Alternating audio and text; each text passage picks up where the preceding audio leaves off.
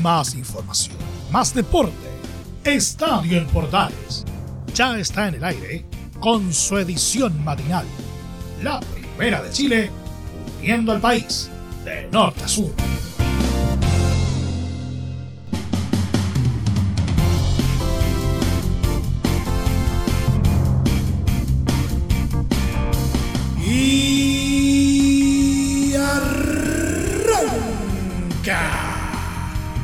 Señoras y señores, muy buenos días, bienvenidos una vez más, jornada de día miércoles, mitad de semana, con mucho fútbol por comentar. Tenemos eh, lo que nos dejó el partido de Colo Colo con Bilsterman anoche por Copa Libertadores. ¿Cómo le habrá ido al conjunto Albo?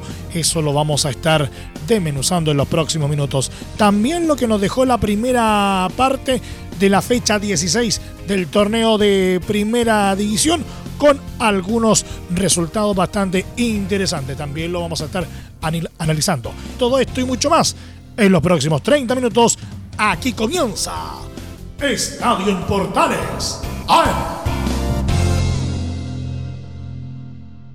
No importa el lugar, el sol es siempre igual. Desde el Máster Central de la Primera de Chile les saluda Emilio Freixas. Un placer acompañarles en este horario. Pero no podíamos eh, comenzar este programa sin antes dedicarlo a la memoria de nuestro compañero de labores, o quien fuera en vida, mejor dicho, nuestro compañero de labores, Patricio Fres, el pato, como lo conocían todos en este medio, que falleciera, por cierto, durante la jornada de ayer martes.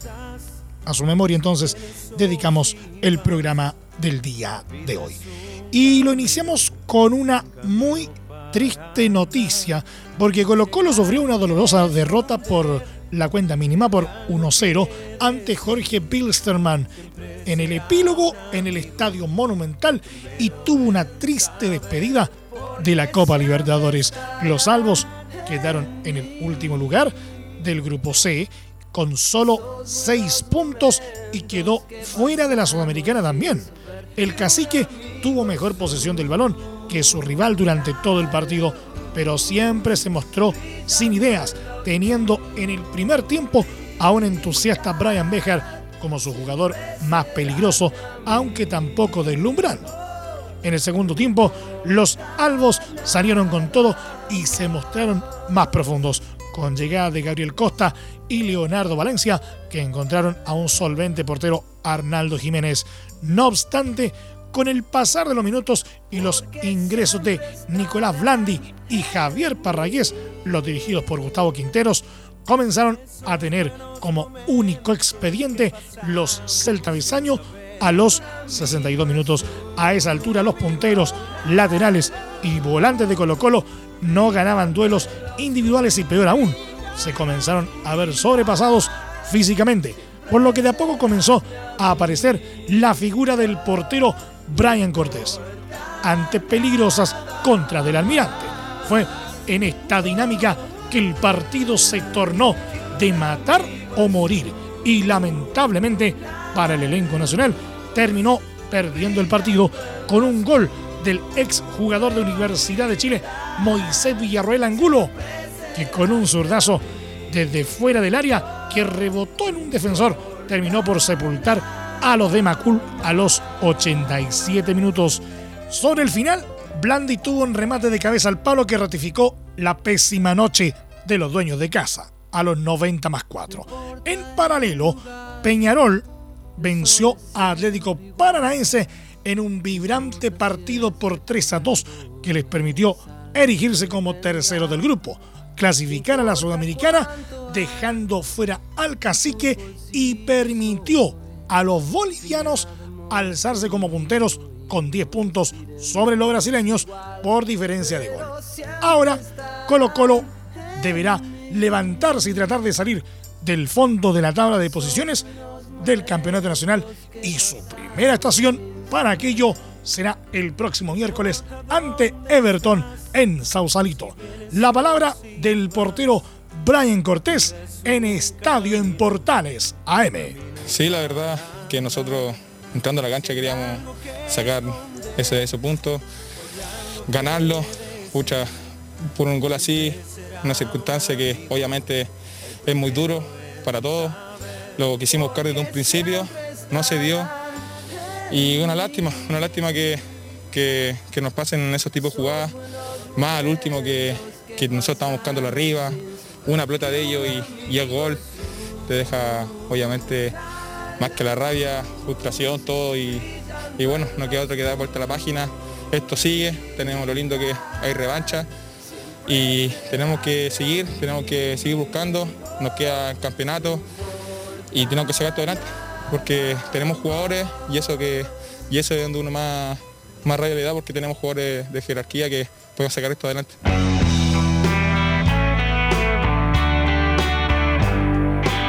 Unión La Calera logró imponer sus términos como local y venció con un contundente 3 a 0 a Huachipato por la decimosexta fecha del Campeonato Nacional, resultado que los afianzó momentáneamente en el liderato del certamen. Tras una primera etapa de partido bastante pareja entre ambos equipos, fueron los cementeros quienes pusieron el pie en el acelerador y aprovecharon las ocasiones perdidas de los visitantes para ir en busca del resultado.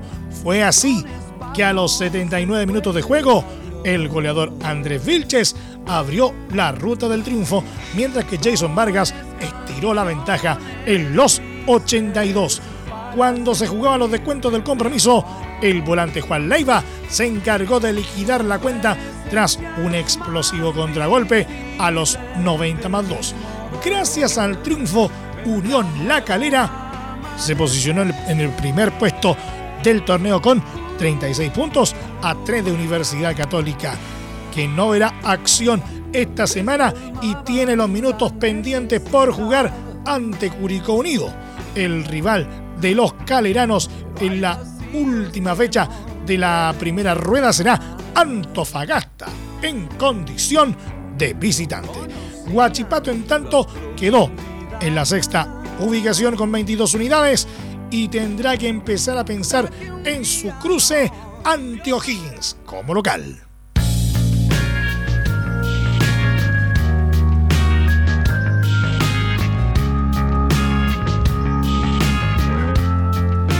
O'Higgins se dio el triunfo en los últimos minutos y terminó igualando por 2 a 2 ante Curicó Unido en el Estadio El Teniente, en el debut de Dalcio Giovannioli en la banca y se mantuvo cerca de los puestos de riesgo en el fondo de la tabla de posiciones. Completo informe con Rodrigo Jara.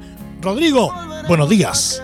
En un partido interesante lleno de incidencias en eh, el estadio del Teniente de Rancagua se enfrentaron los equipos de O'Higgins y Curicó Unido. Partido interesante arbitrado por Felipe González eh, con una jornada no exenta de polémicas debido a que hubo unas cuantas jugadas que deberían haber sido revisadas por la videoasistencia referee. Pero yéndonos eh, propiamente tal a lo que fue el partido, el cuadro de O'Higgins de Racama formó con batalla en portería, Magaláes, González, Cajáis y Cereceda en la línea de 4, Alarcón y Sepúlveda en la contención. Y en salida Castro junto a Fernández y Riverí Muñoz, dejando en ataque a Roberto Gutiérrez. Por el lado del equipo del profesor eh, Larcamón, eh, formó con Cerda en portería, Bus, Bechtel, Rojas y Opaso en la línea de 4, Godoy en la contención junto a Martín Cortés y en la salida eh, Harding y Cabal, Parra acompañando a Harding y Cavalieri en una línea de tres, dejando solo en el ataque a Francisco Castro. Fue un partido interesante, como bien decíamos, lleno de bastantes eh, acciones y el movimiento del marcador fue el primer gol en el minuto 18 cuando Castro anotaba para el cuadro del Teniente el 1 a 0. Luego vino una serie de jugadas eh, de peligro, obviamente en ambas porterías que hicieron que el primer tiempo fuera bastante entretenido para quien lo veía desde el punto de vista del hincha neutral. En el segundo tiempo vinieron algunas modificaciones, por ejemplo entró Arancibia por Muñoz en el cuadro de O'Higgins de Rancagua. En el minuto 45 el profesor Dalcio Giovanoli empezó a mover las eh, piezas. Lo mismo hizo en el minuto 62 cuando hizo entrar a Navarrete por Sepúlveda, quien recibiría cartulina amarilla en el 67. Recordemos que Sepúlveda estaba amonestado y por eso Dalcio Giovanoli decide sacarlo y posteriormente le contaremos qué sucedió con el ingresado, porque posteriormente recibiría una segunda cartulina amarilla y yéndose casi en los 85 minutos, expulsado por doble cartulina de color amarillo. Después entraron Gotti por Gutiérrez y Meneses por Castro en el cuadro de O'Higgins de Rancagua, esto en el minuto 71. A partir del minuto 77 vinieron los cambios por el lado del profesor eh, Nicolás Larcamón, cuando entraron García por Opaso en Curicó Unido, al igual que Jaime por Cavalier en los 79. En el minuto 80 hizo dos cambios. El técnico trasandino de los albirrojos haciendo entrar a Espinosa por Cortés y a Vera por Jardín.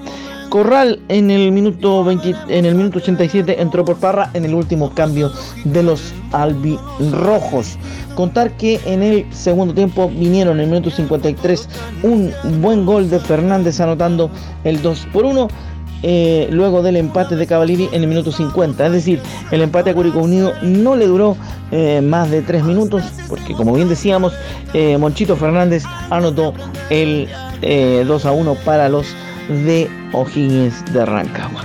Cuando el partido casi se iba, Federico Castro se despacha un gol de otro partido digno de gol de la fecha cuando casi al ingreso del área dispara una diagonal buscando la portería y la clava sobre la zona alta de la portería que defendía Batalla, donde habitualmente los relatores decimos, donde las arañas tejen su nido porque la dejó justo en el rincón alto de la portería que defendía Batalla en O'Higgins de Rancagua. Como decíamos, puede ser un gol candidato a gol de la fecha, el de, el de Castro. Nos vamos con las declaraciones de los protagonistas. Tenemos a Pablo Parra hablando para la transmisión oficial por parte del cuadro de Curicó Unido. Sí, la verdad que siento lo mismo, donde creo que en el segundo tiempo eh, fuimos a buscar el, gol, eh, el partido en realidad, pero creo que el empate fue lo más justo ahora y, creo que el empate de visita no es malo tampoco para, para Curicó. Ahora por parte de O'Higgins de Rancagua escuchamos a Ramón Fernández, el 10 de los Celestes. Obviamente que todos eh, tratamos de, tener un, aire bueno. Hoy creo que como dije se, vio un, buen O'Higgins por momento.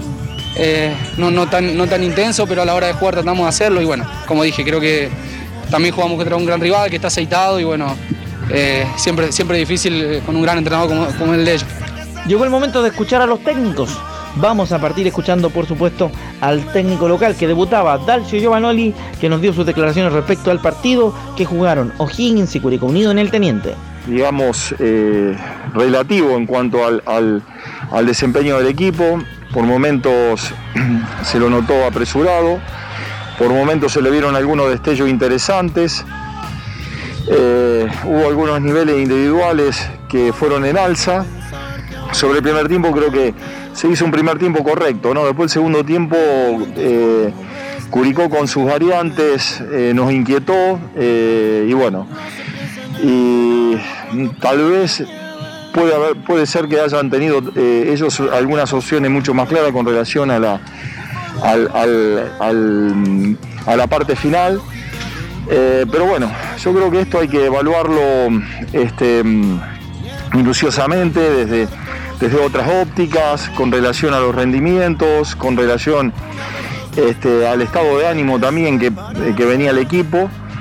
Y, bueno, y seguir, seguir trabajando, seguir trabajando, repito, creo que hay que ponderar la predisposición, eh, algunos este, destellos de la parte futbolística, pero evidentemente no está faltando, no está faltando eh, desde, desde la parte de funcionamiento, de algunos desacople táctico también, así que eh, vamos a tener que trabajar eh, todo este periodo bastante, bastante intenso sobre todo eso. Y para cerrar las declaraciones de los protagonistas, escuchamos al técnico Nicolás Larcamón, que nos entrega su visión del cotejo disputado en el estadio de la ciudad histórica. Sí, sí, la verdad que valoro y destaco mucho la labor de, los jugadores porque todos, todos los que tuvieron intervención, no solamente los 11 que jugaron desde el arranque, sino los que entraban como recambio, eh, nos dieron eh, soluciones, aire. Y eso, y eso es importante porque el funcionamiento colectivo depende de las piezas y ellos lo están haciendo realmente muy bien. Y así es como se cierra el análisis del encuentro por la fecha 16 del campeonato de primera división, donde el cuadro de Curicó Unido cosecha un empate en calidad de visita, no exento de polémicas, tal como le decíamos al comienzo del partido, debido a un par de jugadas revisables que quizá habrían cambiado el destino del cotejo. Desde la ciudad de Curicó les informó para Estadio Portales Rodrigo Jara. Muy buenos días. Este domingo 25, el país decide su futuro constitucional. Vota Chile 2020. Transmisión especial de Radio Portales Digital. Desde las 7 de la mañana y hasta el cierre de la última mesa, una completa cobertura desde los locales de votación, todas las voces, los resultados y mucho más. Vota bien. Vota informado. Vota Chile 2020. Por Radio Portales Digital y la red de medios unidos. La primera de Chile, uniendo al país de norte a sur.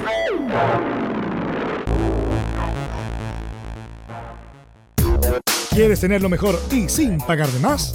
Las mejores series de televisión, los mejores eventos deportivos, equipo transportable, películas y series 24/7. Transforma tu TV a Smart TV. Llama al 973-718989. Twitter arroba panchops. ¿Necesitas promocionar tu marca o producto? Anunciar en la primera de Chile es rápido, fácil, con cobertura nacional y no cuesta tanto. Contáctanos al correo comercial arroba radioportales.cl. Tenemos una propuesta a tu medida, porque en la Portales te queremos escuchar. Porque lo bueno puede ser aún mejor. Prepárate a conocer la evolución de la Primera de Chile. Bienvenido a Portales Digital. Ingresa ya a www.radioportales.cl y descubre nuestra señal en vivo en audio y video. Además del tradicional 1180m. Mantente al día con las últimas informaciones de Chile y el mundo e interactúa con nosotros a través de nuestras redes sociales en Facebook, Twitter e Instagram. Recuerda www.radioportales.cl La nueva multiplataforma de la Primera de Chile ahora es aún mejor. Entre Marco Grande y Marco Chico, media vuelta y vuelta completa Escuchas Estadio en Portales en la Primera de Chile, uniendo al país de norte a sur.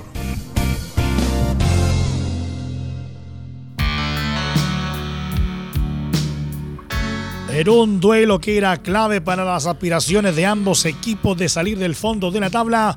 Deportes Iquique se impuso por 2 a 0 a Deportes La Serena en el inicio de la fecha 16 del Campeonato Nacional, en duelo disputado en el Estadio Tierra de Campeones. En un partido de dientes apretados, el local rápidamente desniveló gracias a Hans Salinas, quien a los 14 minutos sacó un potente remate desde 25 metros para anotar el 1-0. Pese a las intentonas del elenco Granate, en el segundo tiempo el empate no llegó e Iquique terminó aprovechando los espacios para que César Huanca con certero golpe de cabeza, marcará cifras definitivas. Con esta victoria, Iquique llegó a los 18 puntos y escaló al decimotercer lugar. La Serena, en tanto, sigue estancado en el fondo con apenas 9 unidades.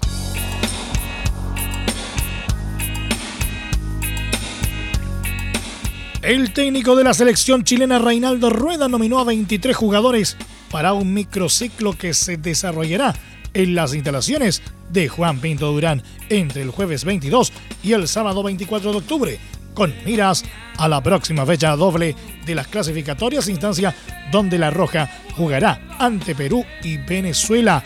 En la nómina aparecen varios de los jugadores que fueron parte de la última fecha, como los arqueros Brian Cortés y Omar Carabalí, el zaguero Jonathan Andía, los volantes Tomás Alarcón y Rodrigo Echeverría y el delantero Leandro Venegas. Las prácticas del elenco nacional serán estos tres días desde las 17.30 horas. La nómina es la siguiente. Arqueros, Omar Carabalí de San Luis de Quillota, Gabriel Castellón de Huachipato y Brian Cortés de Colo Colo. Defensas, Jonathan Andía, Unión La Calera, Sebastián Cabrera de Palestino, Diego Carrasco de Universidad de Chile, Luis Pavés Muñoz de Unión Española, Sebastián Pereira de Everton, Nicolás Ramírez de Huachipato. E Ignacio Tapia también de Huachipato. Mediocampistas, Tomás Alarcón de O'Higgins, Rodrigo Echeverría de Everton, Juan Leiva de Unión La Calera, Álvaro Madrid de Everton, Camilo Moya de Universidad de Chile, Pablo Parra de Curicó Unido, Israel Poblete de Huachipato y Tomás Rodríguez de Unión La Calera. Por último, los delanteros Leandro Venegas de Palestino, Marcos Volados de Colo Colo, Matías Cavaleri de Curicó Unido, Carlos Palacio de Unión Española y Andrés Vilches de Unión La Calera.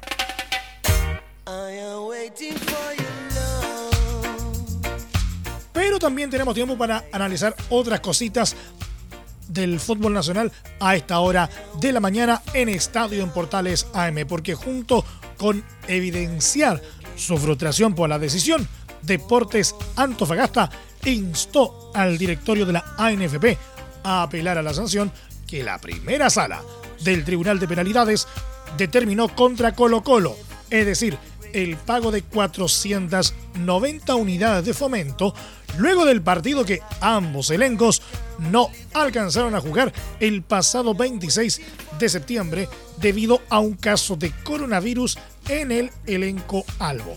Así lo afirmó el presidente del Club de Deportes Antofagasta, Jorge Sánchez, el día de ayer eh, martes en Estadio en Portales, edición central. Sí, mira, eh, obviamente, claro, estamos desilusionados, pero eh, leímos bien y estudiamos bien el, fallo.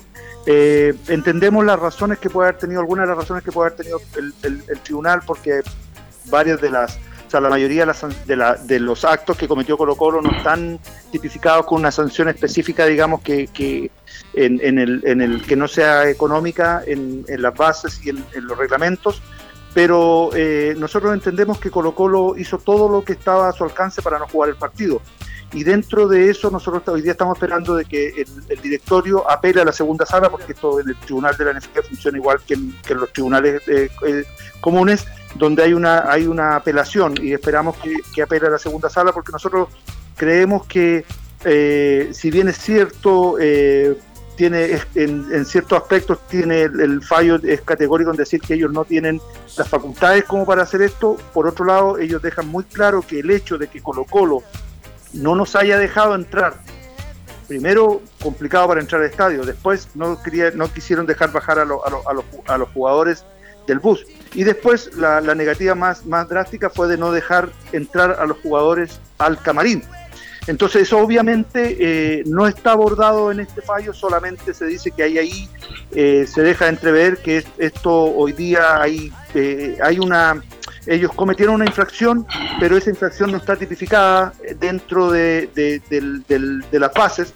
Por lo tanto, nosotros entendemos que en este, en este tema tiene que actuar la segunda sala y finalmente tiene que actuar el directorio, porque en base a cualquier cosa que no está tipificada, a cualquier falta que no está tipificada, es el directorio que tiene que resolver todos sabemos que esa es una falta gravísima. Si mañana pasado un club, un equipo va a jugar con otro y no lo dejan entrar al camarín y no puede jugar porque no lo dejan usar el camarín, obviamente es una falta y no va a ser solamente una multa económica. O sea, es obvio que tiene que haber una, falta, tiene que haber un castigo mucho más grande que una falta que un castigo económico porque es una falta muy grave y eso no está tocado en este en este fallo.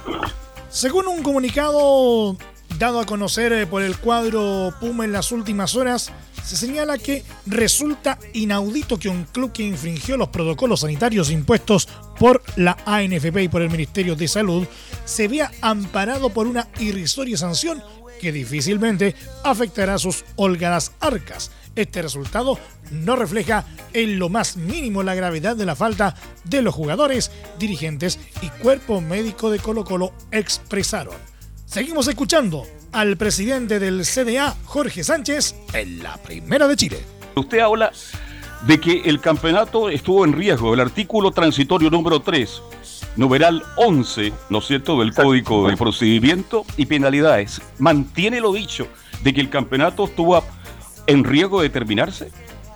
Obviamente, y no solamente lo digo yo, lo dice también el, lo dijo también el director de la NFP, o sea, eh, nosotros entendemos que esa es la razón por la que se suspende el partido, por la que termina el, el directorio suspendiendo el partido, porque es claro de que si Colo Colo llegase a salir, cosa que no sabemos, pero ellos, yo pienso que ellos no tenían la intención de salir, pero sus directivos lo dijeron expresamente que ellos estaban listos para jugar, pero ellos estaban en cuarentena.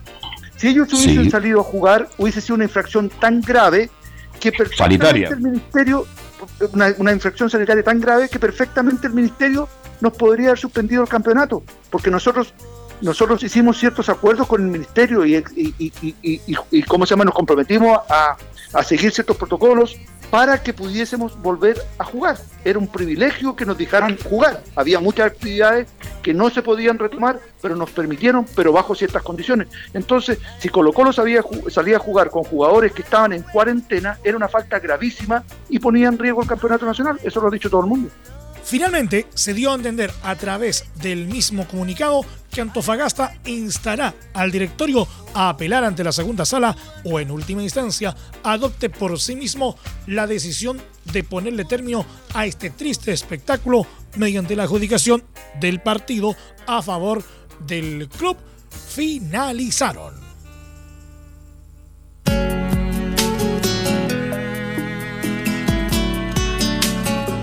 Una triste noticia, el histórico Carlos Tanque Campos, ex mundialista con la roja y máximo goleador de Universidad de Chile, fue internado de gravedad en el hospital de Ovalle debido a una insuficiencia respiratoria. Según informó el diario local El Ovallino, Campos, de 83 años, se encuentra desde el domingo en la unidad de cuidados intensivos UCI del recinto, pero este martes su salud empeoró tras sufrir una descompensación. Su esposa, Mónica Fuentes, contó que los médicos decidieron internarlo para evaluarlo, pero durante la mañana de este martes se descompensó y no tuvieron tiempo ni siquiera de avisarle a su hijo para entubarlo. De acuerdo a los médicos, estaría reteniendo oxígeno y se estaría acumulando, siendo grave, detalló su esposa. Campos es recordado por sus 199 goles con la U, siendo parte del mítico Ballet Azul y ser uno de los mundialistas que logró el tercer lugar en 1962. Y nos vamos nomás, muchas gracias por el favor de su sintonía como siempre. Hasta aquí llegamos con la presente entrega de Estadio en Portales en su edición AM a través de las ondas de la Primera de Chile, uniendo al país de norte a sur. Les acompañó Emilio Freixas. Les recordamos que a partir de este momento este programa ya se encuentra disponible a través de nuestra plataforma de podcast en Spotify, en los mejores proveedores de podcasting y también en nuestro sitio web www.radioportales.cl. Agradecemos como siempre a quienes nos sintonizan a través de portales digital, a través de nuestros medios asociados en todo el país y también a través de la Deportiva de Chile, radiosport.cl. Continúen en sintonía de portales digital porque ya está aquí Leo Mora y la mañana al estilo de un clásico. Portaleando la mañana a continuación. Más información luego a las 13.30 horas en la edición central de Estadio en Portales Carlos Alberto Bravo y todo su equipo. Que tengan todos una excelente jornada y lo más importante, hoy más que nunca, como lo hemos dicho cada día en los últimos meses, por favor, quédate en casa, que el próximo puede ser tú. Ojalá eso nunca pase, porque queremos seguir estando contigo. Que tengan todos, ahora sí, un muy buen día. Más información más deporte. Esto fue Estadio en Portales, con su edición matinal. La primera de Chile, viendo al país de norte a sur.